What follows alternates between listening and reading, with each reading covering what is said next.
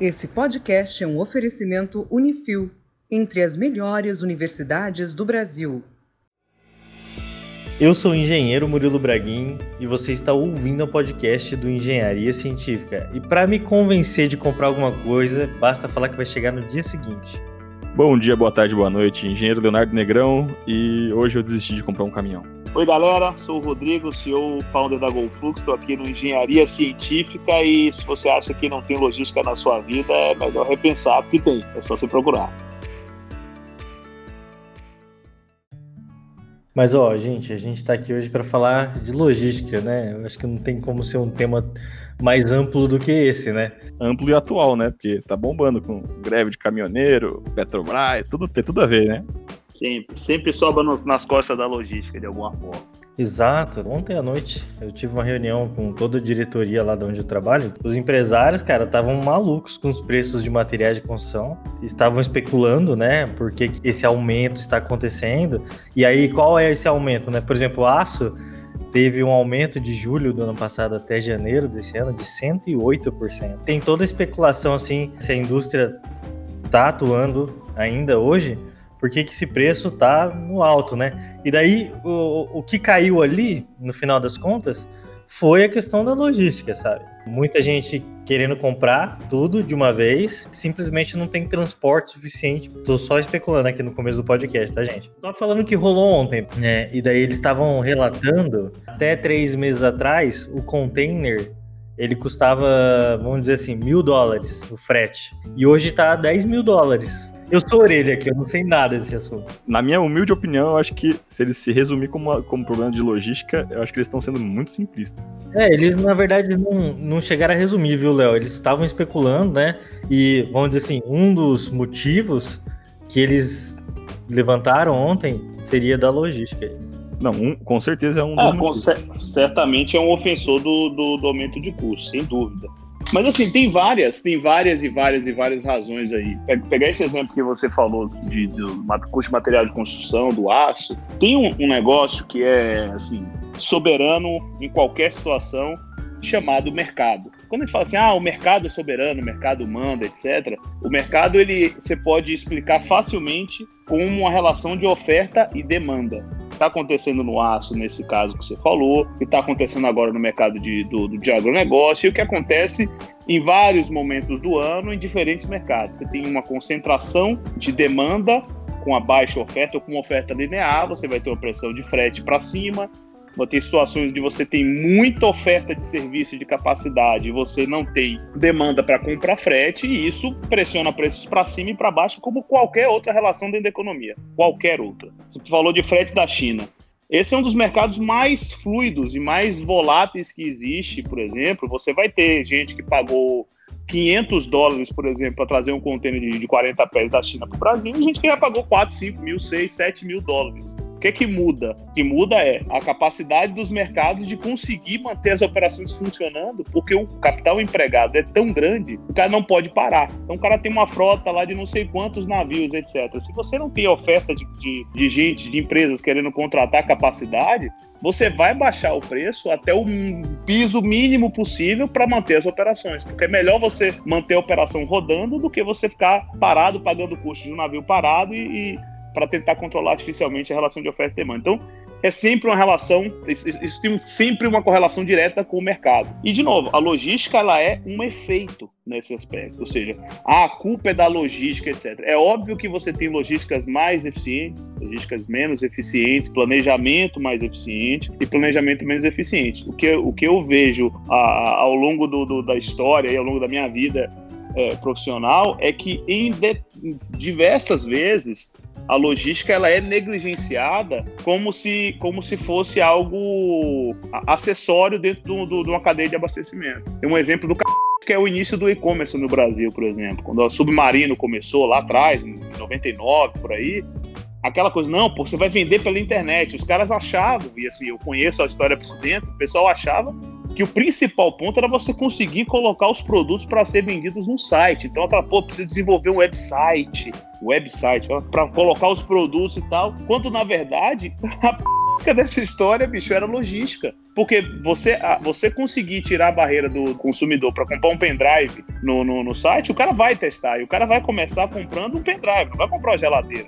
O cara vai lá e compra um pendrive, compra um livro, compra um celular, compra alguma coisa de pequeno porte. O grande problema que surge depois disso é como é que você entrega. Então, toda, todo o e-commerce, por exemplo, desde sempre e para sempre, ele vai ser uma questão muito mais relevante de logística do que de, de vendas, de marketing. Entendeu? Se você for olhar, olha, olha para não ir longe, todo mundo aqui já deve ter feito compra na Amazon. Vocês acham, entra no site da Amazon, na página da Amazon brasileira ou da Amazon americana, etc, etc. E a gente que está acostumado a ter a, a interface de usuário por mais sofiscada, etc, etc, é uma merda site. O instrumento de procura é muito, é feio, a fonte é ruim, a, a, os, os, os, instrumentos de, de, busca são muito ruins, mas funciona. Funciona por quê? Porque no final das contas, velho, os caras se especializaram na parte de trás da coisa. Ou seja, pô, os caras são muito bons de logística. Pô, quem já foi para os Estados Unidos, você vai para os Estados Unidos, você compra, você está em Nova York, está em Los Angeles, está numa grande capital, numa grande cidade, você compra de manhã, depois do almoço está dentro da sua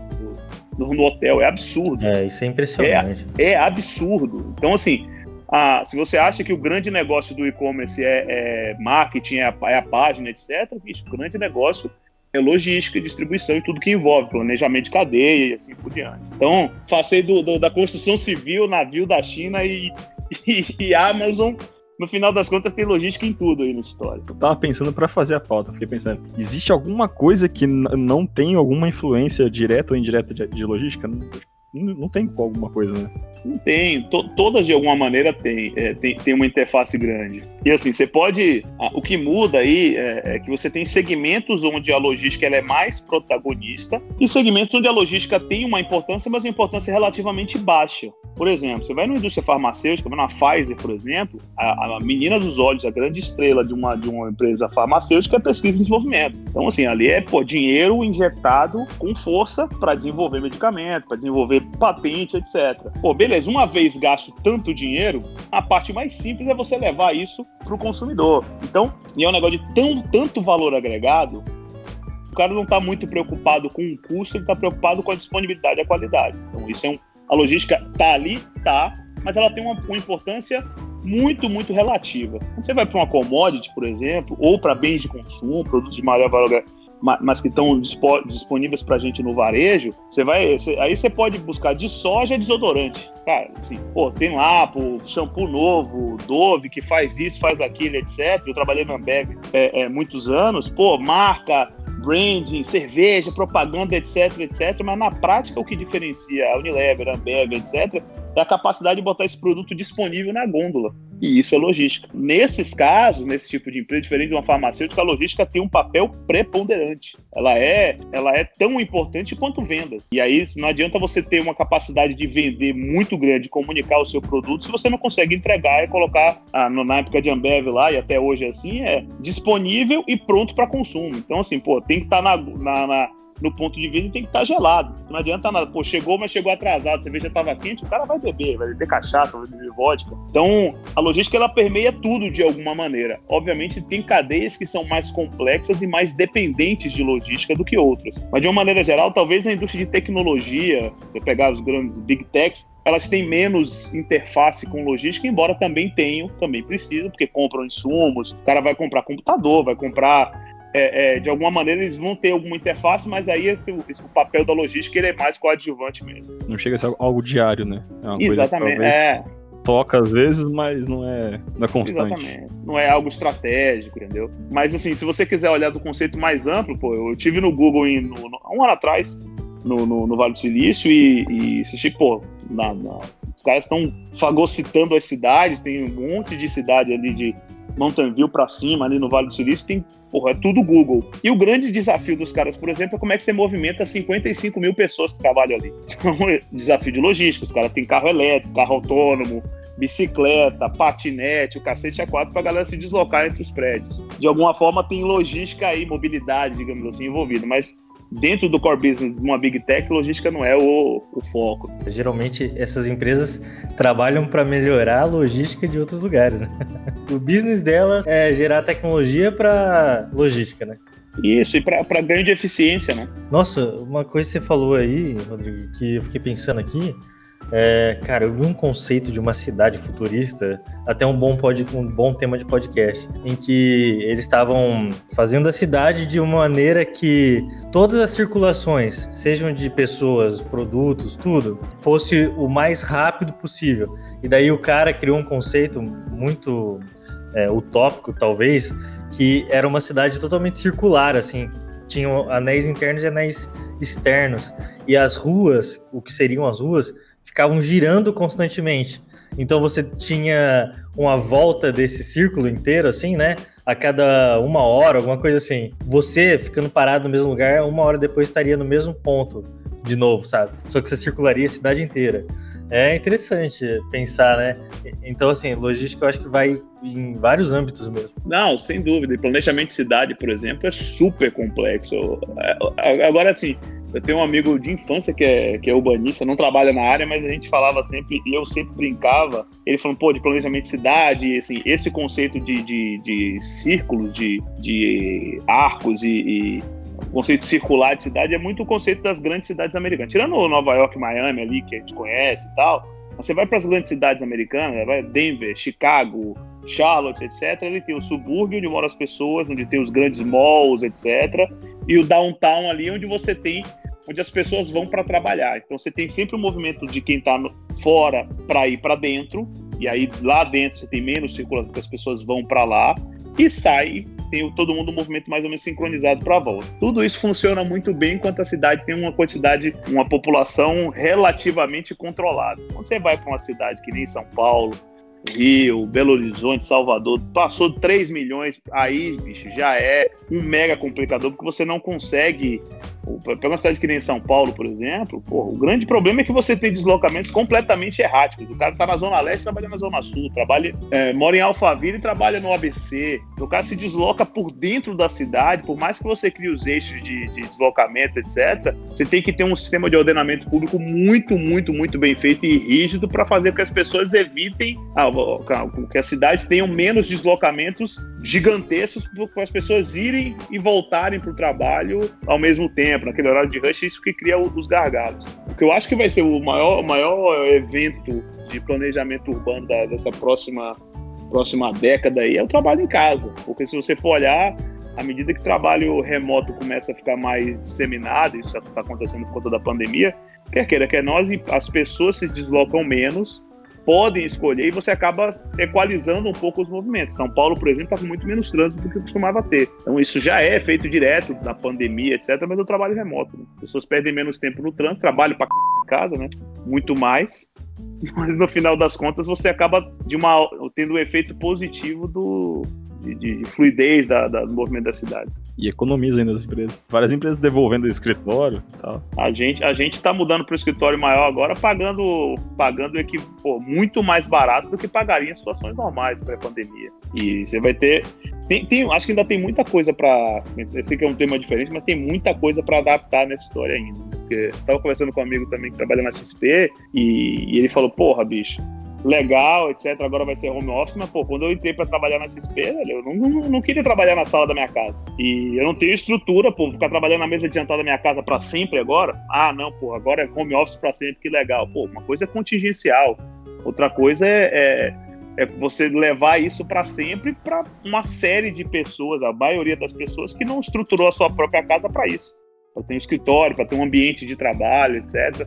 Tá tudo bem no improviso próprios prédios não foram feitos para isso, né? Se a gente for pensar, pega prédio de 20 anos atrás, tem muitos antigos, não tem divisão, não tem isolamento acústico, não tem nada dessas porcarias. Não tem, e, e você tem todas as questões, pô, uma empresa grande, isso talvez tem, tem, cada empresa tem a sua categoria de problema, mas você tem toda a questão de, de criação de cultura, de liderança, de exemplo, etc. Quando você está no home office, você não interage pessoalmente, você só faz reunião, você perde toda essa questão que os RHs falavam tanto que era importante, etc, etc. E agora isso tudo foi embora, acabou. Ninguém se preocupa mais em em, em, construir liderança, liderar pelo exemplo, o engajamento das pessoas e tal, tá todo mundo dentro da sua casa. Então, assim, é, eu acho a mudança muito brusca e muito rápida. Acho que ainda vai ter muita adaptação nessa história, mas veio para ficar. Pelo menos o trabalho mais, com horários mais flexíveis, eu acho que ele é, é algo irreversível. É preciso organizar a armazenagem e a movimentação dos produtos. Ah, uma coisa que você não fez, Rodrigo, foi se apresentar.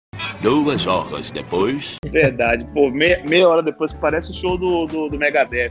Megadeth entra pra tocar, toca seis músicas depois da boa noite. pô, eu, eu sou. Não sou o Dave Mustaine, sou o Rodrigo Gonçalves. Pô, tenho uma carreira já de um pouquinho mais de 20 anos, tô com 41, então pouco mais de 20 anos de, de estrada aí profissional. Eu sou, não sou engenheiro, sou administrador, ah, tenho pós-graduação em logística, MBA executivo em, em, gestão e carreira desenvolvida pô, em grandes empresas ao, ah, nesses, ao longo desses últimos anos.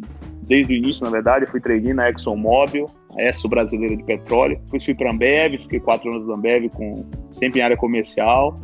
Ah, saí da Ambev fui para a Vale, e aí na Vale foi o meu primeira, primeiro desafio com logística, né? Só que eu era comercial de soluções logísticas, de ferrovia, de terminais portuários e terminais intermodais e navegação costeira, né, cabotagem. Então, isso acho que foi uma sorte na minha vida quando eu mudei da Ambev para Vale. Eu, eu entrei numa área da Vale que me proporcionou aprender com muita coisa diferente, que não é tão comum assim, pô, trabalhar com ferrovia, navegação, porto, operações logísticas mais complexas, projetos de infraestrutura. E eu tive uma carreira bem bem bacana na Vale. Entrei em 2004, fiquei na Vale até 2007, quando a Vale criou uma empresa de navegação chamada Login, que era um spin-off. A gente eu participei desde o início do projeto, a gente abriu capital. Ah, e aí eu já nessa época eu já era gerente geral comercial da parte de cabotagem. Aí fiquei na Login de 2007 até 2010. Eu voltei para Vale para um outro spin-off que a Vale estava fazendo de, de, operação de ferrovias de, de carga geral que é, uma, que é uma empresa que hoje se chama VLI. Ah, na época ia abrir capital, mas acabou fazendo uma operação de captação privada. Tem capital da Brookfield, do FFGTS, da Mitsui e da própria Vale. E aí fiquei na, na, na VLI de 2000, finalzinho de 2010 até 2015, ah, liderando a área comercial de minerais e construção e depois de, do agronegócio. Ah, quando eu saí em 2015, eu fui para Algar, Algar Agro, em Uberlândia, fui ser diretor de logística da, do grupo do, da Algararo, que é uma, uma, na época, hoje já foi vendida para a ADM, mas era uma, uma tinha operação de esmagamento de soja, de exportação de soja também, voltado para commodities agrícolas. Depois fui para fertilizante Tocantins, mas foi uma passagem muito rápida, mas nessa época eu já estava com o meu projeto de empreender aqui e, e é um fruto da experiência, em grande parte do fruto da experiência vivida na Algar. Na, lá a gente se deparou com situações muito complicadas de de compliance, de, da, da, necessidade de você digitalizar o processo de contratação de fretes. Então foi lá que começou essa história. A gente implementou de maneira bem tabajara o, o, o que é o conceito da GoFlux hoje, que é a minha empresa. E em 2016 para 2017 a gente começou a olhar de, com mais afinco o projeto em si, modelar, entender parte de programação, de tecnologia para construir a primeira, o primeiro MVP comercial. E em meados de 2018 eu larguei, larguei a vida executiva e vim pro lado negro da força para empreender. E aí a gente pulou de cabeça para GoFlux, eu tenho mais outros sócios. Ah, e a gente está desde 2018 na, nessa jornada, o Léo participou de parte dela aí com, com a gente. E estamos aí de vento em popa 2021 com bastante projeto, bastante coisa para colocar para rodar, mas tem sido uma jornada transformadora aí sobre vários aspectos. Sou flamenguista, antes que vocês perguntem, serei, seremos campeões de novo. Ah, então não, sou... pelo amor de Deus. O Murilo é meio flamenguista fake aí, não sei se ele ainda é, se não é, as coisas assim. Não, cara, não sei, hoje em dia eu já não sou mais nada. Muito bom, cara, ficou uma trajetória completa, eu diria. Aí vai a minha. Per... Posso fazer uma pergunta, Murilo? Você vai falar? Vai Pode, eu tenho uma pergunta aqui já engatilhada. Mas então faz, faz. Faz que depois. Não, a minha pergunta, a resposta provavelmente vai ser longa, mano. Não, então. Pode fazer, faça. Onde começa a logística? É com clique no botão comprar? é ali que começa? Cara, eu vou, eu vou. Eu sou um cara. Eu adoro história. Adoro história. Eu sou. Porra, eu gosto de. Desde a antiguidade até a história contemporânea. E logística, bicho, é um negócio que remonta desde do pré-clique, digamos assim. Se você for observar de onde surge logística, logística é um termo militar. Ou seja, a logística nasceu da necessidade de você conseguir deslocar grandes tropas, equipamentos, isso desde a antiguidade. Como é que Roma conseguiu dominar, construir aquele, aquele império inteiro? As legiões romanas que, que, que saíam da Itália para ir para o restante da Europa, 30% era soldado, 70% era infra, era logística. Era o cara que dava, que cuidava dos cavalos, que carregava os equipamentos, as tendas, etc, etc. E você vai para na guerra a mesma coisa. Se você for olhar, a maior operação logística da história da humanidade foi a invasão da Normandia. O desafio não era, não era de armamento, de estratégia, era como é que você conseguia atravessar o Canal da Mancha numa noite, chovendo, com 150 mil soldados na primeira leva e, e dentro de 48 horas tinha que botar um milhão de soldados, equipamento, caralho, é quatro. Então, assim, sempre é um problema de infraestrutura, de movimentação de pessoas, de equipamentos, etc. Isso é um problema logístico. Logística surgiu de lá. Tanto que, você for olhar até, desde sempre até hoje, não só no Brasil, ah, fora do Brasil também, a área militar, as escolas militares, as escolas preparatórias de guerra, elas são grandes centros de formação e, e, e de estruturação do pensamento em logística. Isso vem muito, sempre está muito atrelado ao militarismo. Então, porque assim, um, você consegue é, é, desabilitar uma, a, a, capacidade de um inimigo, por exemplo, de, de, continuar na guerra, se você desestrutura o abastecimento de combustível, a capacidade desse cara se movimentar. Então, o que, é que você fazia? Você bombardeia estrada, bombardeia ferrovia, etc. Os caras não conseguem se movimentar, você ganha a guerra. A, a logística surge daí. E, como a gente estava falando no início aí, a, ela permeia as movimentações de mercadorias e, e, e e de, de insumos, enfim, ela permeia boa parte das cadeias de valor que a gente, que, que a gente vive hoje, seja de grandes commodities, seja de, do comércio eletrônico, do varejo, etc.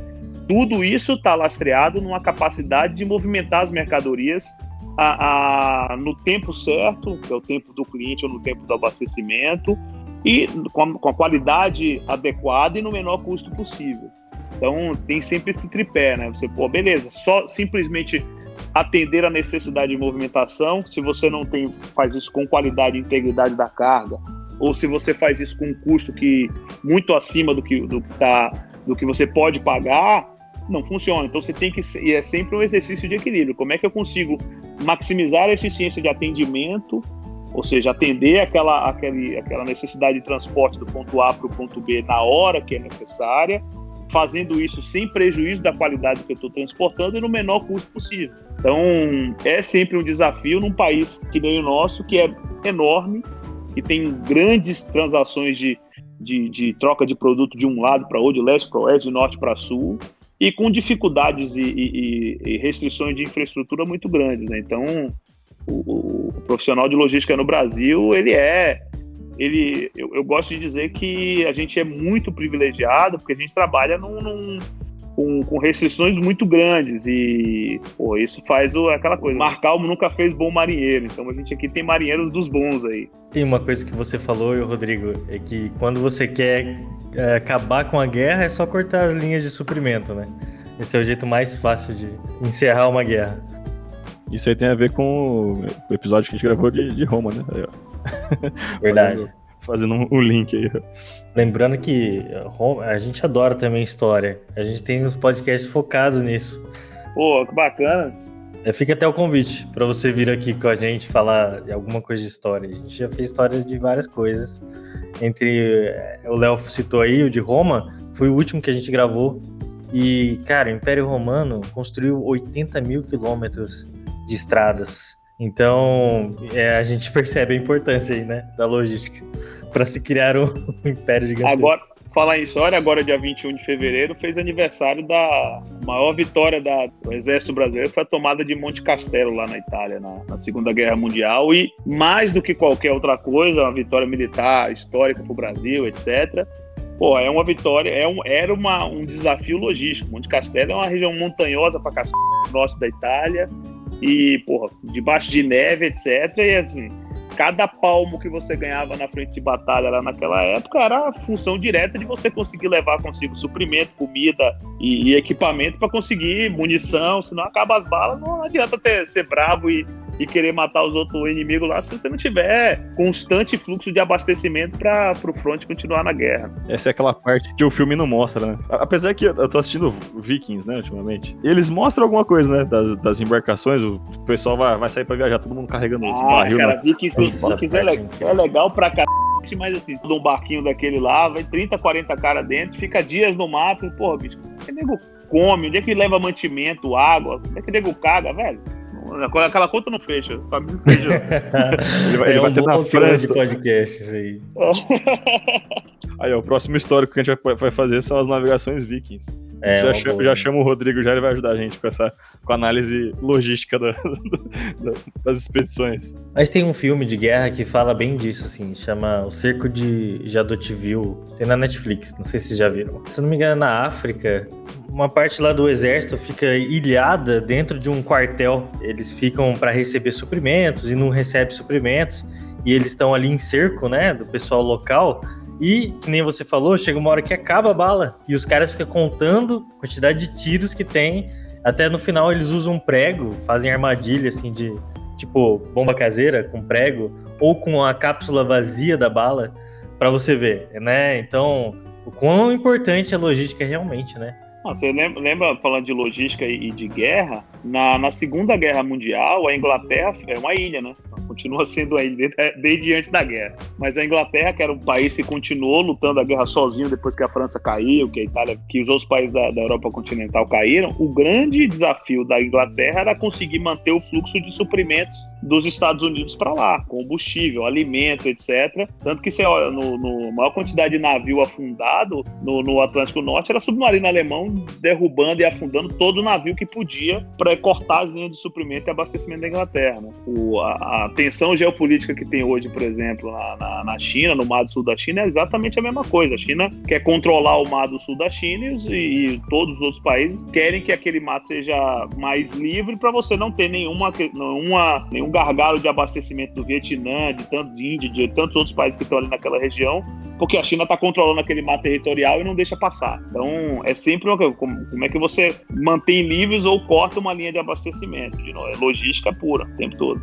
Minha pergunta é trazer para o Brasil. Hoje, situação do nosso país. 2018 a gente teve uma greve de caminhoneiros, foi um caos aí, o pessoal abasteceu e tudo mais.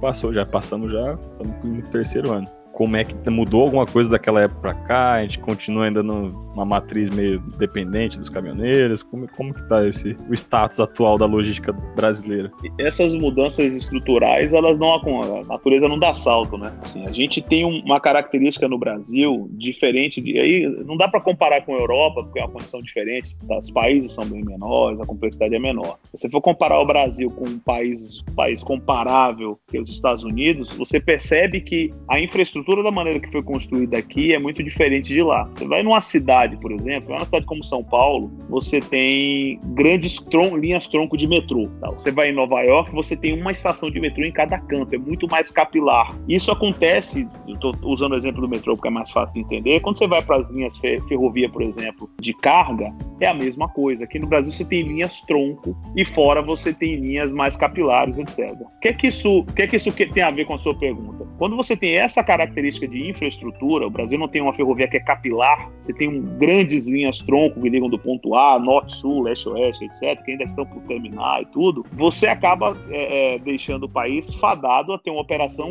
essencialmente rodoviária, porque você tem atividade econômica e produtiva no Brasil inteiro e você não consegue chegar com ferrovia, por exemplo, equilibrar essa matriz, a própria a, a, ou com hidrovias, etc., equilibrar essa matriz de maneira que você consiga ter uma, uma, uma participação menos preponderante do rodoviário. Mas tem algumas, algumas questões que, que, quando a gente fala assim, ah, mas o Brasil é muito dependente do transporte rodoviário, parece que isso é um fardo, é, um, é, um, é algo ruim e não necessariamente. É, é da característica de cada país. Se você for olhar ah, em outros países, pô, lá na Rússia é tudo, é tudo ferrovia, porque não dá para ter estrada naquilo lá, porque congela, então a ferrovia é mais, é mais seguro. Não, e tem outros países que você tem uma, uma parcela grande do transporte rodoviário e você consegue. O país não perde competitividade por conta disso. A questão em relação ao nosso país, ela está em relação a, ao desequilíbrio e a falta de produtividade é, que está atrelada ao transporte rodoviário. Não que o transporte rodoviário seja ruim, pelo contrário, não, ele pode ser tão ou mais competitivo e tão ou mais adequado a depender da necessidade do produto. De novo, você está transportando um produto farmacêutico que é de alta criticidade, alto valor agregado, você vai mandar de avião, vai mandar encomenda de avião. Então é um negócio, pô, você não vai usar um rodoviário. Se você está transportando commodities, soja, minério de ferro, alta capacidade, alto volume, você vai fazer isso em modais que são mais de alta capacidade, ferrovia, é, navegação e tal. Mas o rodoviário ele é o transporte mais flexível de todos. E ele é um excelente complementar também para ferrovia e hidrovia, e, e cabotagem, etc. A questão relacionada ao transporte rodoviário no Brasil, pô, ensejou a questão da greve em 2018, e quase teve uma outra greve agora, e essa intervenção da Petrobras que aconteceu essa semana, do, do presidente mudar o presidente da Petrobras, etc., ela é uma questão muito mais complexa do que simplesmente a dependência do transporte rodoviário. O transporte rodoviário, de novo, a gente é, voltar um pouquinho, a gente está num país historicamente de juros muito altos, ou seja, custo de capital, custo do dinheiro é alto. Então, sempre foi muito caro ter um caminhão. E o que, que acontece? A gente é um, Brasil, um país com a, a característica do transporte rodoviário muito fragmentado na mão do motorista autônomo. Historicamente é assim, isso vem diminuindo e é uma, é uma tendência, mas o motorista autônomo comprava um caminhão, vou dirigir meu caminhão. Com um custo de capital muito alto, bicho, o cara tem que fazer uma margem muito alta para ele conseguir se manter ter, e ter rentabilidade naquele caminhão para poder comprar ou renovar esse ativo. E isso não aconteceu ao longo do tempo. Por quê? Porque parecia, parece que esse frete rodoviário é muito barato para quem para quem está vendendo frete, é muito caro para quem está comprando frete, mas o problema que historicamente se carrega é a estrutura de capital e de custo. E aí o que em, em que patamar que a gente fica agora, por exemplo, 2018, 2020, na, nas costas do transporte rodoviário? Você tem uma frota antiga, porque é uma frota que não foi renovada, uma frota com idade média de 18 anos. Se você tirar as transportadoras que têm mais condições dessa conta, você está falando de uma frota de quase 30 anos de idade média, que é o, a frota do, de transporte rodoviário atrelada ao caminhoneiro autônomo. Seu, seu João, seu José, que tem o próprio caminhão, são caminhões muito antigos. Carro velho gasta mais com manutenção, carro velho consome mais diesel. Ou seja, o cara poderia ter uma margem melhor se ele tivesse um ativo mais novo que fosse mais produtivo, mais moderno. Não é o caso. Então, parte disso fica aí. Você tem no Brasil combustível é caro.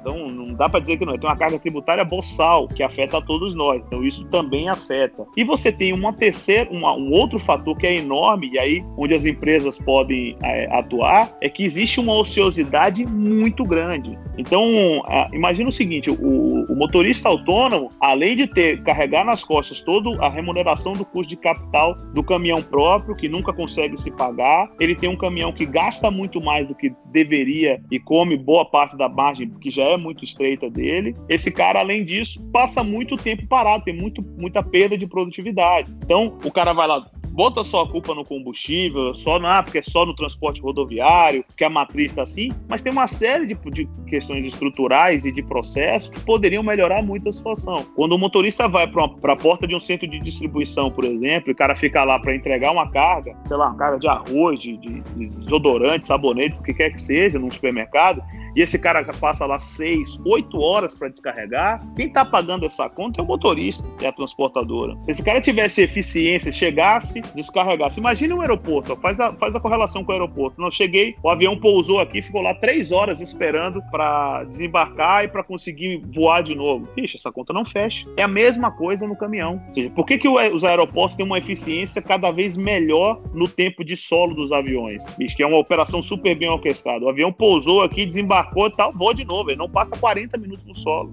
O caminhão ele perde muito tempo na carga e na descarga e nessas ineficiências e você reduz o tempo que o caminhão que o cara tá rodando carregado e remunerado. Mas isso aí é a própria indústria, né?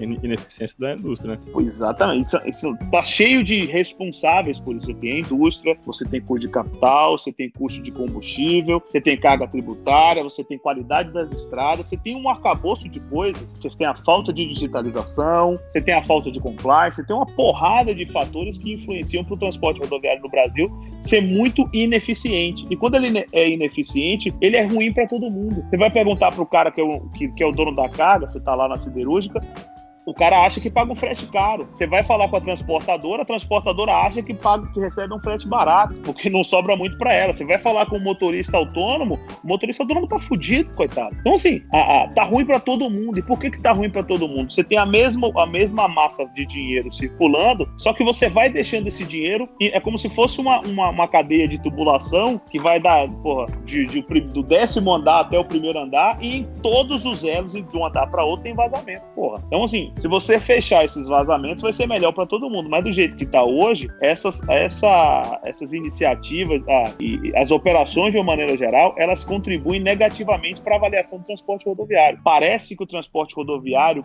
por si só, é ruim, mas na verdade ele é ruim no Brasil. Ele é muito mal operado e tem responsabilidade para todo mundo. A gente está acostumado com contas de engenharia, de produtividade, e a gente coloca ali o tempo parado, né? Como uma perda no meio do caminho quando a gente tem um processo muito moroso, muito tradicional, muito ineficiente, essa perda chega a ser tanta, né, tamanha que no final das contas dobra o preço do serviço, sabe? Então acho que essa é a conta, né, da logística aí. Uma coisa que você falou, Rodrigo, até é, é bom a gente explicar. Você falou de cabotagem em determinado momento, né? E a gente trouxe aqui no podcast anterior uma notícia sobre a BR do Mar que estava sendo aprovada. Como é que tá essa questão? Sabe dizer? O que, que acontece? Você ter a BR do mar é você conseguir destravar é, uma série de questões burocráticas para que você tenha mais competitividade no, no, no, mercado de navegação costeira. O que, que acontece? No mercado de navegação é muito semelhante com o de aviação. Você só pode operar na costa brasileira se você é um navio que a gente chama de longo curso, um navio que vem da China, vem dos Estados Unidos, é um navio de bandeira estrangeira, atraca no Porto de Santos ou atraca num outro porto, mas ele pega só cargas de importação ou de exportação. Então, se, por exemplo, saiu o navio lá da, da, da Maersk,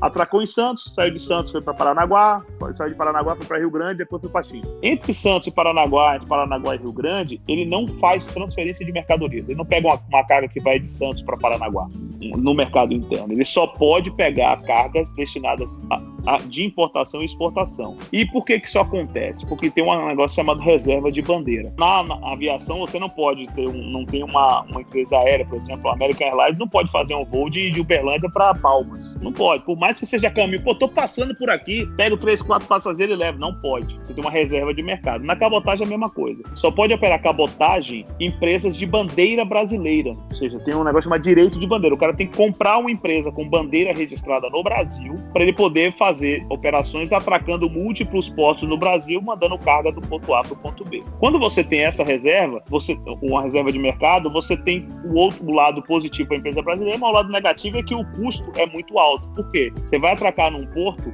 porto é, é, de novo, a analogia com o aeroporto é igual. O tempo que o porto leva com o cais dele ocupado, ele precisa maximizar. Então, se ele vai botar um navio de cabotagem que, que cabe lá, sei lá, 600 teus, sei lá, 700 teus, 1000 teus, é medida de container, ele vai, vai ocupar o mesmo espaço de berço que ele ocuparia, por exemplo, com o Mega Carrier que vai vir com 12 mil. Você paga a mesma coisa, você paga o espaço e o tempo no pier. Proporcionalmente, o custo para cabotagem, que opera com navios menores, é muito mais alto que o teu. Então, o que, é que a BR do Mar tenta fazer? Porra, ela tenta destravar a questão de bandeira, reduzir, dar incentivos, por exemplo, de, de tributários no abastecimento de banca, que é o combustível de navio, nas taxas portuárias, para que você tenha condições mais competitivas para a operação de cabotagem, a conseguir ter menos custo e conseguir ser mais competitiva. Um navio de pequeno porte ou de médio porte, de container, por exemplo, operando em cabotagem, ele não deveria pagar a mesma estrutura de custo que um navio que vem da China paga no terminal portuário. Então, tem questões regulatórias, questões de fomento, de uso do. do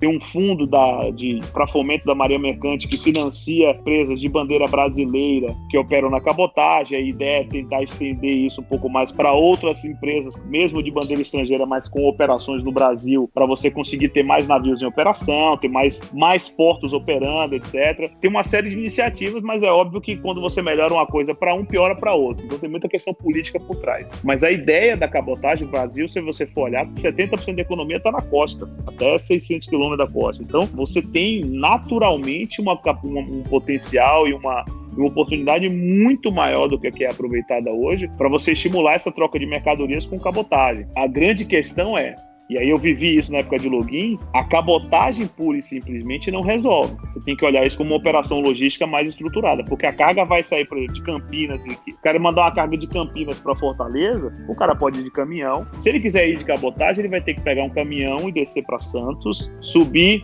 de cabotagem até Fortaleza, por exemplo. Quando chegar no porto, vai ter que ter um caminhão que vai levar a carga para o destino final. No final das contas, você tem que ter uma orquestração melhor entre a navegação e as pontas rodoviárias, como a gente chama, de origem, o last mile, o first mile e o last mile de entrega, para que você tenha operações mais competitivas e melhor organizadas e com custo adequado para que a cabotagem consiga competir com, com um rodoviário quase que inter, transcontinental que você tem no Brasil. O cara sai do Rio Grande do Sul e vai para Manaus de caminhão, que é um negócio, é um contrassenso. Você poderia usar, usar cabotagem. Mas assim, tem boas iniciativas no negócio da BR do Mar, mas acho que tem muita coisa para ser regulamentada ainda, tem um caminho regulatório grande ainda para percorrer.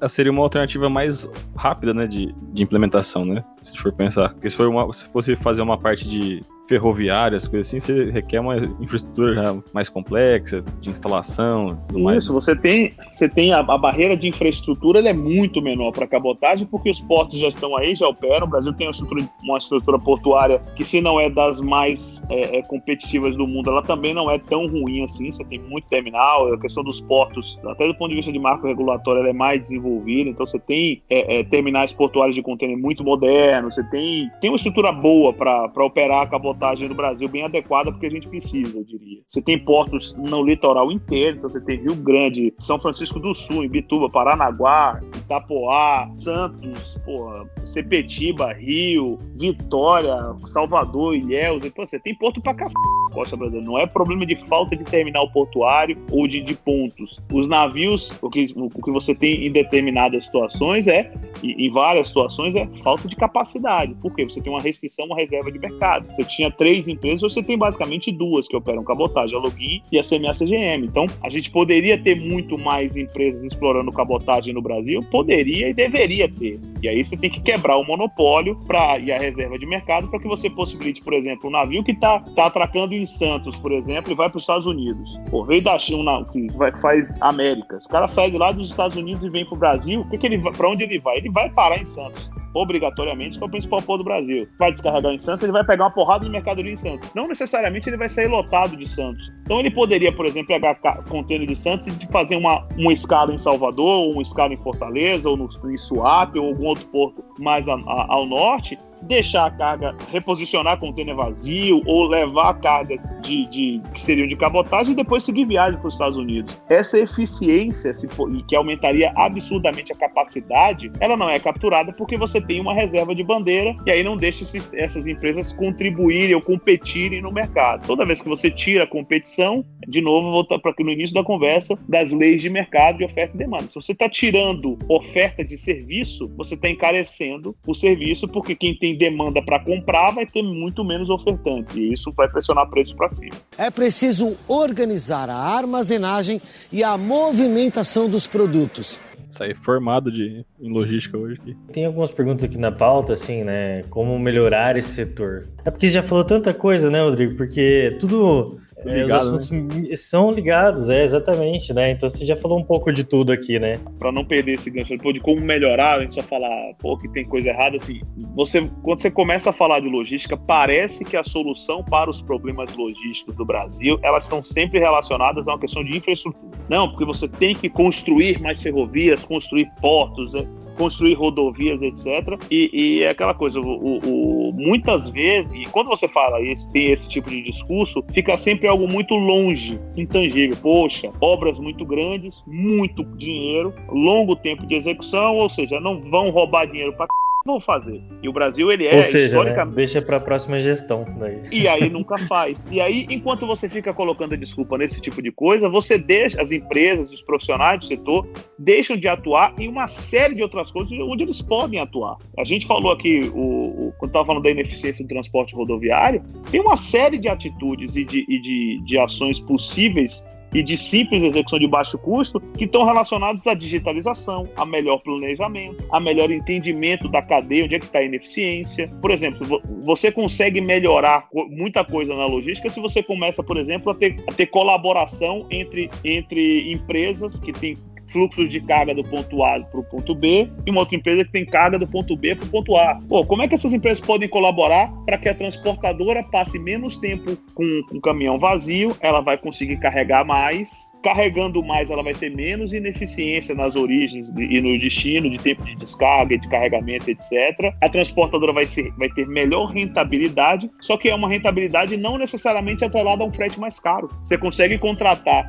mais barato a transportadora, a gente ia assim, aqui na GoFlux a gente tem uma infinidade de casos assim, bem sucedidos, onde as empresas estão contratando mais barato, a transportadora está ganhando mais, porque ela tem menos ineficiência. Isso não está relacionado à infraestrutura, a investimento maciço, que também é necessário, mas tem muita coisa que está relacionada a, a, a, a, E aí é uma crítica aos profissionais do setor, e eu me incluo nisso. Aí eu, eu tento ser um agente de mudança para nesse aspecto. Tem muita coisa que a gente, que em logística, a gente está super atrasado. Vocês são de engenharia, se você vai para uma área de manufatura, o cara tá olhando a internet das coisas, realidade aumentada. O, o, o time de engenharia está o tempo todo olhando e pensando em como é que melhora o processo produtivo. Logística, você não tem essa preocupação. Ela está sempre operando, historicamente, isso é um problema dos profissionais do setor. É uma crítica aos profissionais do setor e eu convivo com, com muitos deles. A gente vê a dificuldade que é. Não é um público que é ele adopta de tecnologia, muito cético em relação a mudar processo, a ganhar eficiência. Você vai numa, numa área de marketing, o cara está olhando o comportamento do consumidor com o algoritmo, entendendo mais do comportamento do consumidor do que o próprio consumidor. Pô, um negócio super high-end do ponto de vista de aplicação de, de tecnologia e de algoritmo. E o cara está aqui hoje operando logística ainda com um cara no pôr de gasolina, no gritando, no telefone, no WhatsApp. Porra, não dá. Você não consegue capturar eficiência nisso. E digo até assim, né, Rodrigo, da parte de desenvolvimento da facilidade da compra hoje em dia, né? Tem aqueles botões. No Brasil ainda não, não pegou tanto isso, né? Mas aquela internet das coisas que tem botões que você clica ali e, e o produto chega no dia seguinte na sua casa, né? E até assim, eu tô trabalhando agora com o Mercado Livre, né? E no Mercado Livre, cara, eu achei tão inteligente o sistema deles lá, que é o sistema chamado de full. O depósito do lojista, ele não fica mais com o lojista, ele fica no depósito dentro das instalações do Mercado Livre, que são espalhados pelo Brasil inteiro. Então, quando você, ouvinte, é, repara, chega uma caixa na sua casa e essa caixa tem o logo do Mercado Livre do lado, lacrado com aquela tarja amarela do Mercado Livre, é porque ela saiu de um depósito deles. Ou seja, o lojista entregou todo o produto já embalado para eles, pronto para só ser despachado. Por isso que tem aquela mensagem agora, assim, vai chegar amanhã. Isso aí é impressionante. E isso é uma questão de planejamento. Quando você faz isso, o que, é que o cara faz? Ele está controlando o fluxo logístico. Ele já colocou, já mandou a carga para o Mercado Livre antes, e aí, na hora que o Mercado Livre recebe o pedido, a lojinha lá, etc., já está na mão. Você não precisa startar todo o processo, porque você já está do ponto do centro de distribuição, onde o cara consegue concentrar muito mais mercadorias, facilitar o, o, o trâmite de entrega e mandar para entregar muito mais rápido. Né? E por isso que chega no dia seguinte, né? Exatamente, por isso, por isso que é uma questão de muito mais de inteligência e planejamento não é por falta de ferramenta de tecnologia, não é por falta de ah, a gente ainda não tem tecnologia. Se você for olhar, você deu um exemplo do Mercado Livre, se você for olhar no, no, no, no agronegócio, que é um, segmento que a gente atua bastante, pô, você tem da porteira para dentro o, o, estado da arte em tecnologia, seja em biotecnologia para desenvolvimento de sementes melhores, de produtividade, monitoramento de lavoura, de proteção, crop protection, tem o diabo a quatro na, na, nas fazendas e, e, e, é o que gera produtividade e faz o Brasil ser líder na, na produção de alimentos, etc. Da porteira para fora, você tem um caminhão velho que consome combustível para cacete. O cara foi contratado pelo telefone e deixou dentro dessa contratação pelo telefone. Não teve nenhum compliance, você não tem rastreamento desse, dessa contratação, você não consegue usar os dados para tomar melhores decisões sobre o comportamento desse frete, etc. Você tem um motorista que está mal remunerado, a transportadora que vai gastar o dinheiro todo, o, o, o custo de, de, prestação de serviço ali em dois, três dias, vai receber o frete daqui a mais de 30. Ah, você tem que tá tudo desequilibrado. E aquela, pô, é falta de tecnologia. O é, que é mais complexo? Desenvolver uma semente que consiga resistir, ser mais produtiva aquele microambiente ali do Mato Grosso? Ou você conseguir organizar um fluxo logístico decente que a transportadora consiga ter produtividade, transparência? Cara, de novo, é falta de vontade e falta de capacidade de, de assumir a responsabilidade pela solução e não simplesmente delegar o problema para fora como se fosse algo. Não, o problema do Brasil é o transporte rodoviário, a falta de, de infraestrutura, os buracos nas estradas. Pô, tudo isso é muito, é muito fora da nossa realidade do ponto de vista de transformação. E quando você olha dessa forma, ninguém atua para resolver os problemas reais. É verdade. Para me convencer a eu comprar alguma coisa, basta estar escrito assim, ó, chegará amanhã. Porque, meu, a ansiedade aqui, ó, bate assim na hora, cara. Murilo, ó, amanhã esse horário aqui já tá com o negócio na mão. Tarja preta, né? Pessoal que usa tarja preta. Não, não. Ele tem toda a razão. Paguei 50 reais a mais, mas vai chegar amanhã, pô. Sabe? Não vai chegar daqui 30 dias. Se engana que a questão que o primeiro atributo é preço, né? O primeiro atributo é conveniência, disponibilidade e conveniência. É, facilidade. Até a gente fez um podcast aqui com o pessoal do Carrinho Cheio, que é uma empresa daqui de Londrina, né? E o, o mote deles de venda é assim, ó, a gente entrega em qualquer lugar de Londrina em até 18 minutos. Como é que fala? Esse, salgadinhos, coisas de conveniência mesmo, né? Pô, olha aí que marketing, cara. É, não precisa falar mais nada, sabe? Eu vou abrir ali o aplicativo deles e 18 minutos, até 18 minutos depois, isso que a gente até falou pro, pro CEO deles lá, olha, tem que reduzir esse, esse número aí. Ele falou olha, em três minutos vai estar na, na sua casa, sabe?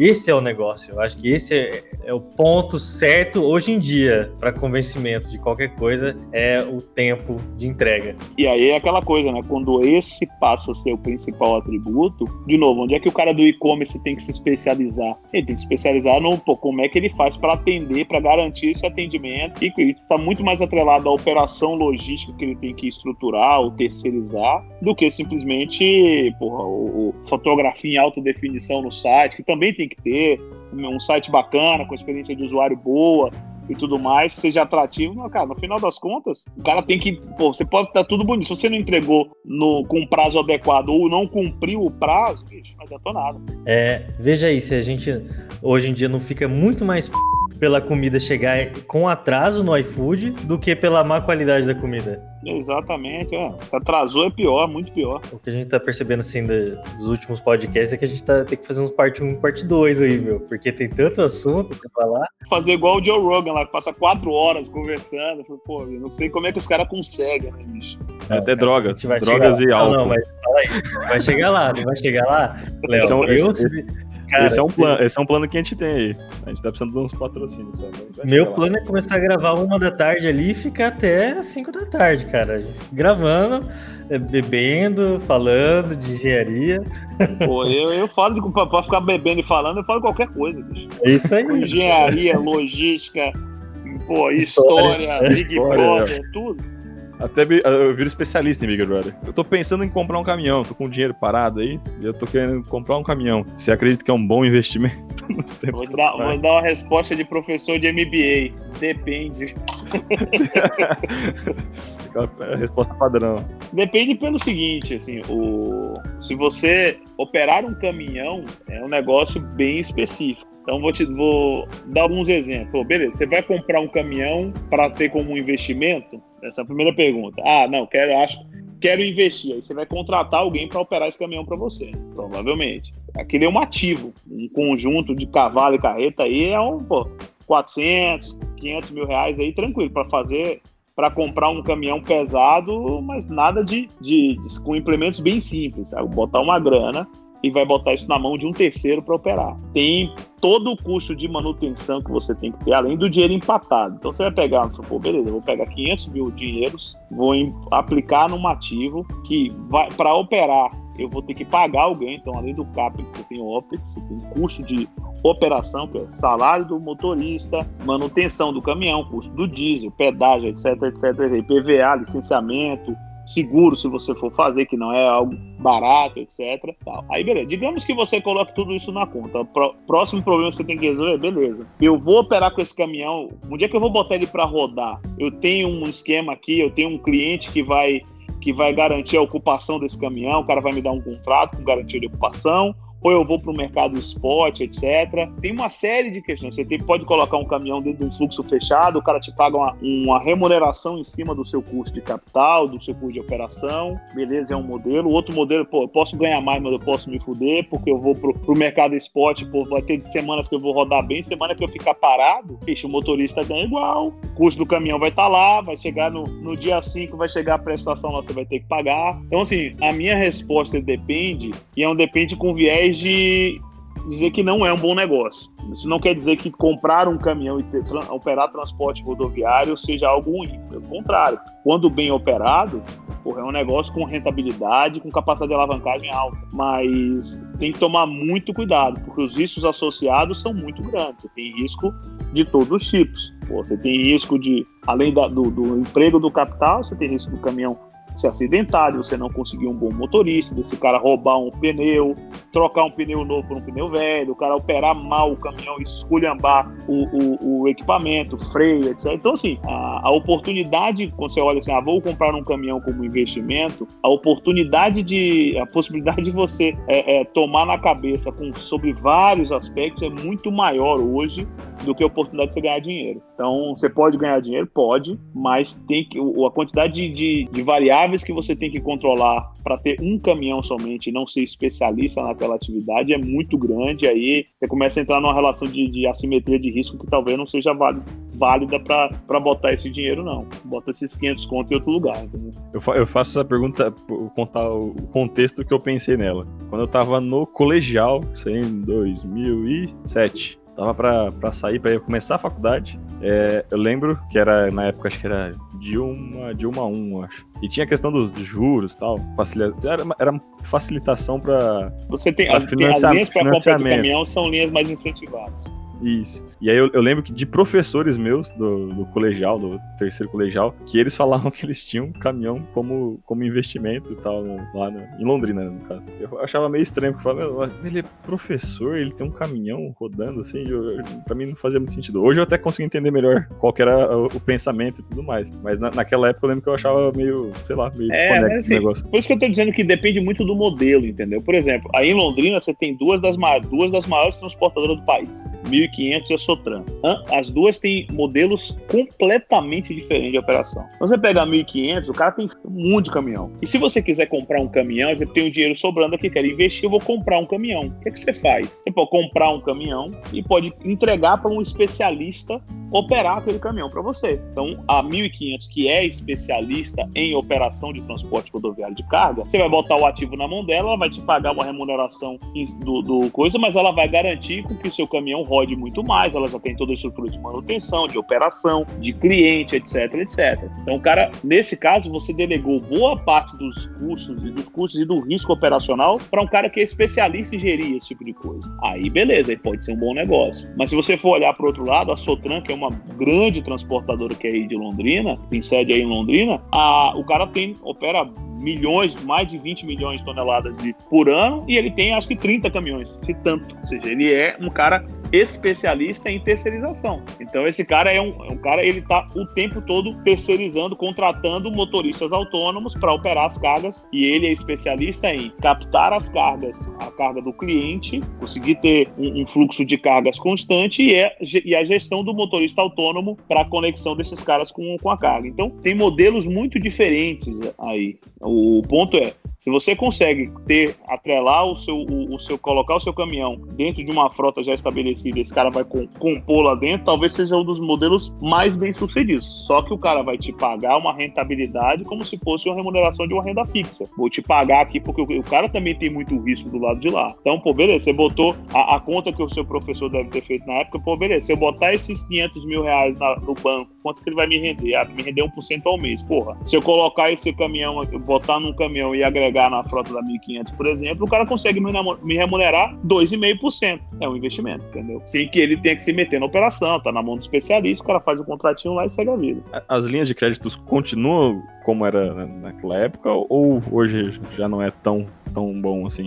Não, ainda tem. tem a, a, principal delas é o Finame. Aí você tem bancos que é uma linha de, de para investimento em bens de capital de uma maneira geral. É, caminhão, trator, implemento agrícola e tal. São linhas incentivadas. Na época, você tinha a, a na época do juro mais alto, você tinha, porra, era uma, Brasil com juros 14% ao ano, você conseguia comprar com juros menores até do que a taxa básica. Hoje em dia, com juros de 2%, você vai pagar mais do que a taxa básica, mas vai pagar aí algo em torno de 6,5%, 7% ao ano, entendeu? Por que isso? Porque tudo, o financiamento de carro é assim, né? você está financiando com lastro físico, ou seja, o, o caminhão está alienado fiduciariamente e ele é a garantia do, do, da grana que você está tomando. Se você não paga o financiamento, o cara vai lá e leva o seu caminhão. Então, por isso que o custo do, do, do, do financiamento é mais baixo. Mas essas, essas linhas ainda existem. Ainda existem, são as mais utilizadas para comprar.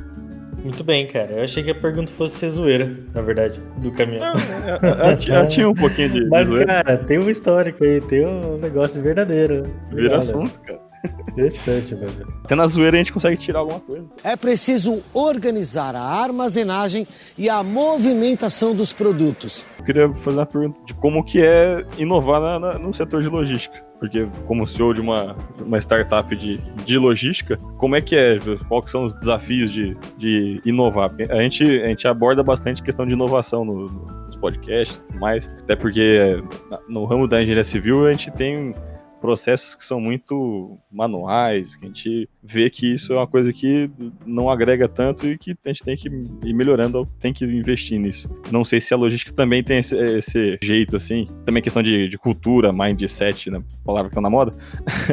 jeito de pensar das, das, das pessoas. Como que é esse, esse meio? Cara, logística ela tem, quando você olha do ponto de vista de, de inovação e para um, startup, ela um setor que é uma área que tem todos os atributos para você para você constituir de fato uma oportunidade de vista de negócio. Ah, primeiro, é um mercado muito grande, financeiramente falando. É um mercado de 400 bilhões. Só transporte rodoviário é um mercado de 400 bi. Logística, de uma maneira geral, é, é, responde por 12% do PIB. Então, por aí você já tira, cacete tem 12% do PIB aqui para brincar. Ah, segundo, a gente falou isso ao longo da conversa da gente hoje, tem muita ineficiência, muita, muita, em todos os zeros da cadeia. Do, da transportadora para o motorista, do embarcador para a transportadora, nas operações, em CD, no VAR. Tem, tem no agendamento, nas estradas, tem um monte de coisa. Ah, agora, o, o, o, ao mesmo tempo que a oportunidade é grande, os desafios também são muito grandes. E não são desafios de, de tecnologia, por exemplo. Esse é o ponto. Por um lado é frustrante, mas por outro, ele, ele dá um, um coisa assim, não é tão difícil. Ah, a gente não está falando, por exemplo, de, de, desafios como na medicina, ou, pô, você construiu. É, é, colocar uma vacina com um mínimo de rejeição num, num prazo recorde, como a gente está tendo que fazer agora por conta do Covid.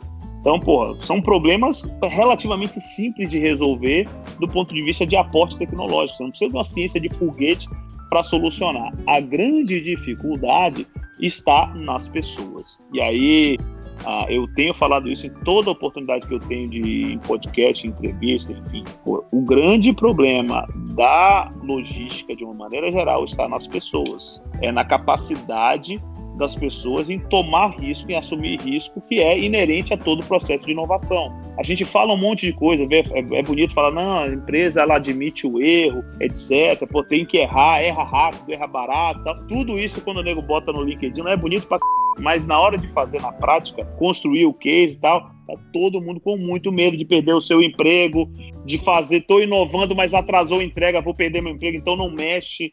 Aquela, aquela lógica do Gilbert, né, velho? Se, eu, se a culpa é minha, eu boto ele em que eu quiser. Se tá quebrado e não foi eu que quebrei, não mexe, deixa quebrado. Esse tipo de pensamento é muito comum. Vou dar um exemplo a vocês. O que a minha empresa faz, o que a GoFlux faz hoje, em 2021, é, é, majoritariamente, assim, fundamentalmente, o que a gente testou como, como MVP em 2015, quando eu estava na Algar. 2015. São seis anos, mais de meia década atrás. E ainda hoje eu tenho dificuldade, eu e as empresas que estão no mesmo segmento que a gente, a grande dificuldade, o grande a, a, obstáculo para a gente, para os meus, para as empresas que estão no mesmo setor, não é concorrência, é o status quo. É você quebrar, você falar com o cara lá, falar, não, eu já pago o melhor frete do mercado. Velho, com base em quê, velho? Qual é a amostragem que você tem para dizer que você paga o melhor frete do mercado, etc. Aí o cara, aí entra aquela mesma conversa da infraestrutura, o cara, não, mas eu tenho que fazer um projeto com a TI. Falo, você não tem que fazer projeto nenhum, você não sabe que vai dar. A, a, a... Esquece essa mentalidade de fazer pro, grandes projetos e começa no simples. É o que a gente fala assim: como é que você inova? Comece onde está, use o que você tem e faça o que você puder. Dá o primeiro passo. E essa é a grande dificuldade que a gente enfrenta dia após dia. E o mantra que a gente fala pro time é: bicho, não aceite não como resposta. Tem que tirar os caras do, do status quo. Tirar os caras do, da posição da zona de conforto é o grande desafio da GoFlux e de todas as outras empresas que estão no mesmo segmento. É fazer com que o profissional de logística fale, meu amigo, não dá para você estar tá em 2021 contratando transporte da mesma forma que você fazia, fazendo cotação por e-mail. Não dá para você estar tá em 2021 admitindo que a sua transportadora passa cinco horas para descarregar um caminhão ou, ou, faz o carregamento em tempo recorde em 20 minutos e passa duas horas esperando uma nota fiscal. Assim, tem muita coisa que está na cara. E, e, é o que eu falo sempre, assim, o Léo me conhece mais tempo aí. Ah, eu não deixo, eu não, eu não passo vontade para falar as coisas, mesmo quando é cliente. Eu falo, gente, se vocês não tomarem uma atitude, não mudarem, é inexorável, vão mudar com vocês. Então, se é por uma necessidade, por um ímpeto de inovação, seja pela proteção do, do próprio emprego, faça alguma coisa.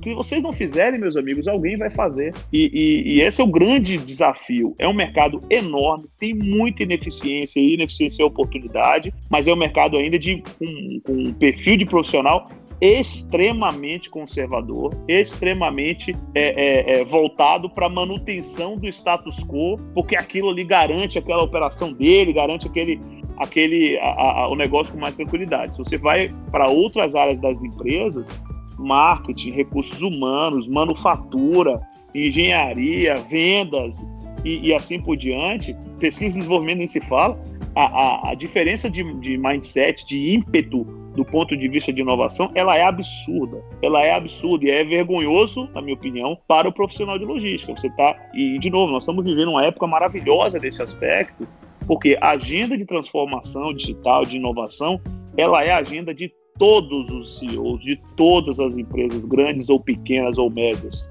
Então, a, aquela coisa não é mais um, o cara assim, para inovar em logística, o cara não precisa ser o Don Quixote lá tentando contra tudo e contra, contra tudo e contra todos. Muitíssimo pelo contrário.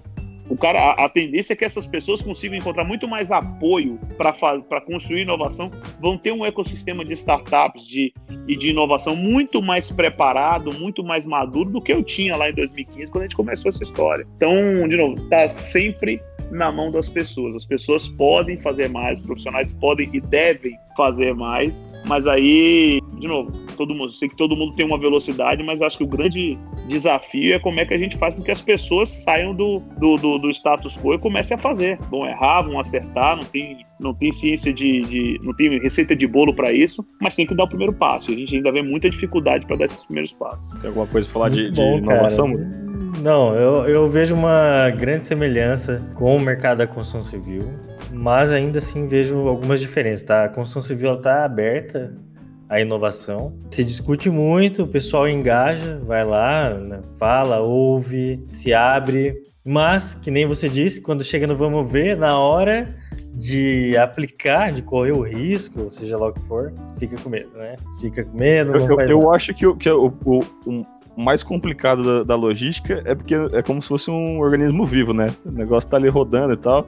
E os caras meio que, acho que tem medo de, de mexer durante o, o processo. Não faz uns, uns laboratórios. Cara, de novo, você não precisa.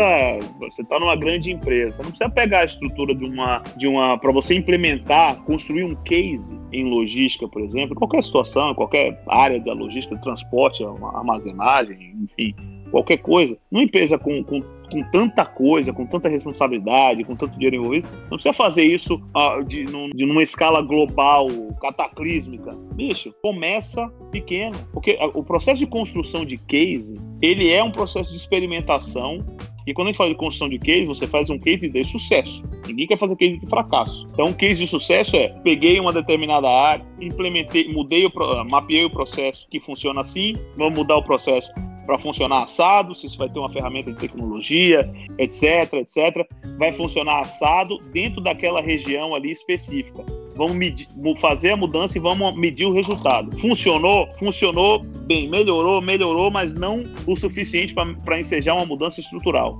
Onde é que pode melhorar? Onde é que dá para apertar mais? Aqui e ali, roda mais um ciclo, melhora, beleza. Encontramos o um modelo, como é que faz o, a escala disso para outras áreas e aí você vai ajustando o processo ao longo do tempo para conseguir capturar as eficiências, as melhorias ao longo do tempo. É assim que se faz. Então ninguém. A, a, a, a oportunidade está nisso, ou seja, é em agindo localmente, mas pensando global. Você precisa começar localmente, porque ali naquele ambiente mais controlado, como se, acontece, por exemplo, no mundo de pesquisa, porra, você vai crescendo a amostragem. Você começa sempre com a amostragem menor, para você controlar o resultado e o impacto. E é isso que as pessoas não entendem e não entendem porque não querem entender. As pessoas, os profissionais de logística, por exemplo, podem testar coisas com muito mais frequência ah, e com muito mais é, é, é diversidade, digamos assim, mas não fazem porque o cara não quer fazer, não é porque não dá para fazer. O cara poderia fazer teste para um monte de situação e não fazem. Então, assim, até para dizer, pô, testamos isso aqui, isso aqui não funciona, etc.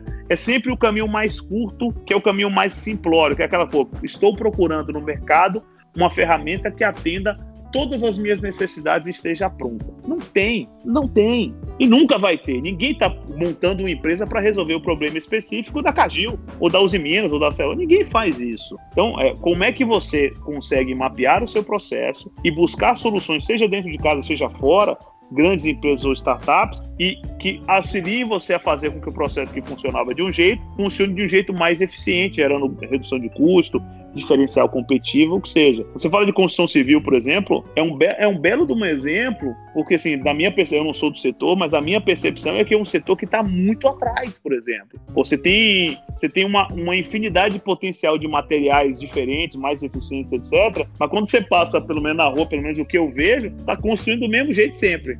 Tijolo, concreto, bloco, é, andaime, etc. Você não tem eu vejo ainda pouca coisa diferente do ponto de vista de construção, e no processo da construção ainda tem lá o pedreiro, o cara sentando azulejo. Então, assim, é, tem muita coisa, eu acho que, que possível de ser feita a, a, de melhoria dos materiais, por exemplo, de alocação de eficiência da mão de obra a, no processo de construção civil, e que talvez não ande, eu estou chutando aqui, mas talvez não ande não por falta de tecnologia e de, e de, de processos de, de coisa para fazer diferente. É muito mais porque as empresas, construtoras, etc., não, não tomam a frente e fazem algo diferente. Essa percepção está correta, Rodrigo. É isso mesmo. É o que eu vejo aqui. O cara consegue fazer na China lá, o cara faz dois, três andares num dia, bicho.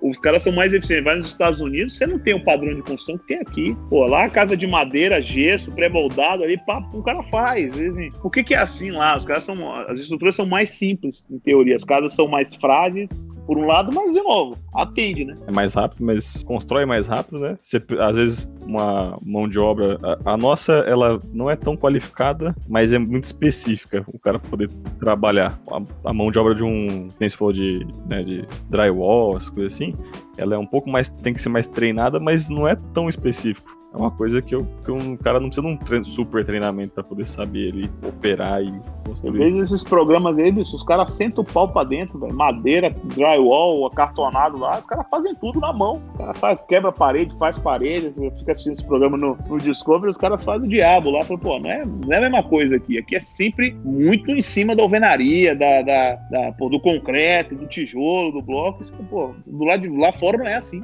É. É que existe esse enraizamento cultural aí de, desde sempre, né? Se o Brasil tem 500 anos, esse processo também tem, até mais.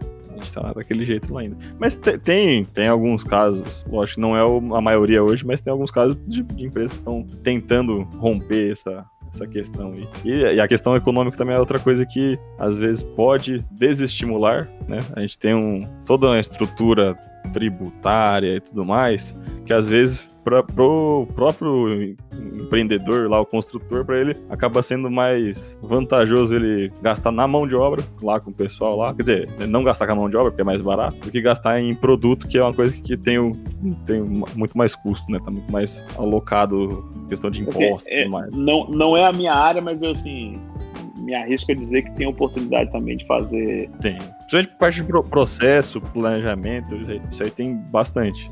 É o que não falta oportunidade de trabalhar. Isso que é o bom daí, de trabalhar inovação na construção civil. Sempre dá para melhorar, cara. Tem tantos processos morosos que qualquer coisinha que você fizer já vai melhorar muito o processo. É os casos do, do BIM, né? Do pessoal que tem mais planejamento, mais. É, para evitar conflitos de, de execução, né? Só, só disso aí já, já tem um, um ganho absurdo já. A questão do, do ESG, né? Que tá ficando meio. ficando mais na moda aí, a questão das empresas que tem essa. são voltadas pro environmental, social e governance. Como que a logística vai se enquadrar nisso? Porque tem muito, muito parte tipo, rodoviária que tem parte de emissão, o pessoal tá olhando para essa questão já? Eu acho, assim, esse é um tema que toma tomara que ele venha à tona para a logística com muita força, porque alguns lados muito, muito, muito importantes que ficam abaixo da linha d'água. A parte ambiental talvez seja mais latente, é mais fácil, que, pô, como é que as empresas se responsabilizam pelo seu footprint de, de, de sua pegada de carbono lá, e aí isso tem a, a escolha de, do modal de melhor eficiência, monitoramento de emissões, etc. Isso tudo tem que ser visto com mais, com mais profissionalismo e, de alguma maneira, o, a cadeia vai começar a exigir isso à medida que a sociedade vai amadurecendo. Então, você vai ver lá uma empresa no, nos Estados Unidos ou, ou, ou, na Europa, as pessoas se preocupam com a reputação daquela empresa do, do, ponto de vista do impacto ambiental que ela gera nas suas operações e tal. Isso vai acontecer, eu acho que é um caminho que vai ser percorrido. O grande ponto aqui, que eu acho que tem, que eu tenho curiosidade para ver como é que vai ser abordado, está na parte de, de, de governança e na parte social, principalmente na parte social. As empresas, grandes empresas de base industrial no Brasil, todas elas, elas a, a, não se responsabilizam, não se sentem responsáveis pelo impacto social que elas geram em determinados elos da cadeia. Um deles é o transporte rodoviário. Ela está lá, ela, ela exige um monte de coisas. Pô, eu sou, não vou citar em nome de empresa, mas eu sou empresa lá do segmento tal. E se aquele motorista está trabalhando com sobrejornada, num, em condições insalubres, tomando arrebite na estrada, se esse cara está usando drogas, se esse cara está cometendo um ato de pedofilia, está com a carga da sua empresa, está com a carga da sua empresa. E, as, e, os embarcadores, a indústria, que é quem tem mais poder e são os grandes agentes de mudança nisso, e que vão ser os primeiros a ser cobrados essa questão de ESG, a, não se percebe hoje nenhuma preocupação nesse, nesse sentido, se delega para as transportadoras como se as transportadoras tivessem o poder de resolver isso sozinho. E não tem, porque elas não têm sequer rentabilidade para bancar essa conta. Então tem que ser um, um, um alinhamento da cadeia, ou seja, para você se preocupar com a jornada, por exemplo, de um motorista do Rio Grande do Sul vai para Manaus para entregar uma carga, esse cara vai rodar no pau, 15 dias para chegar lá em cima. E aí, pô, como é, qual é a preocupação da empresa contratante do ponto de vista social com a saúde desse cara, com os impactos sociais que ele vai ter ao longo do, do, do percurso? Hoje em dia é zero. Então, tem muito de mecanismo para ser construído. A parte de governança, ah, eu acho que tem melhorias já. já é, mas, assim, a, a parte de governança, eu acho que tem muito de. A gente, na GoFlux, a gente contribui muito com isso, assim, da transparência para os processos e condições a igualdade de condições competitivas para embarcadores e transportadoras é, é, conseguirem operar e, e, terem acesso às oportunidades de transporte uma maneira democrática, não seria o termo, mas de uma maneira a, a,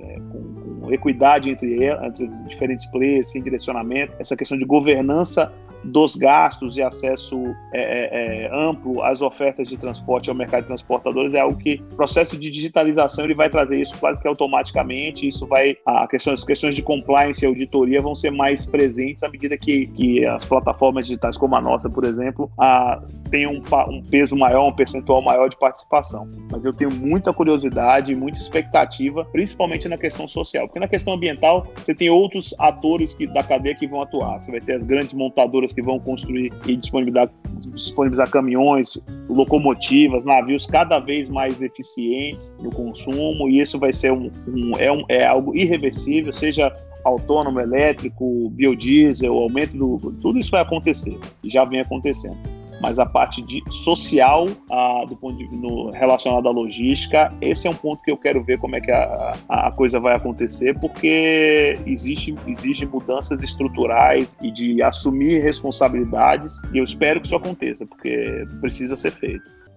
Então é isso, pessoal. Se vocês ouviram a gente até aqui, principalmente se vocês aprenderam alguma coisa, não se esqueçam de seguir Engenharia Científica nos agregadores de podcast, principalmente no Spotify Acesse também engenhariacientifica.com.br O link de contato de todo mundo que participou dessa gravação vai estar aqui na descrição. E o nosso WhatsApp é 043 9969 50891. Então é isso. Muito obrigado e até a próxima. It ends here.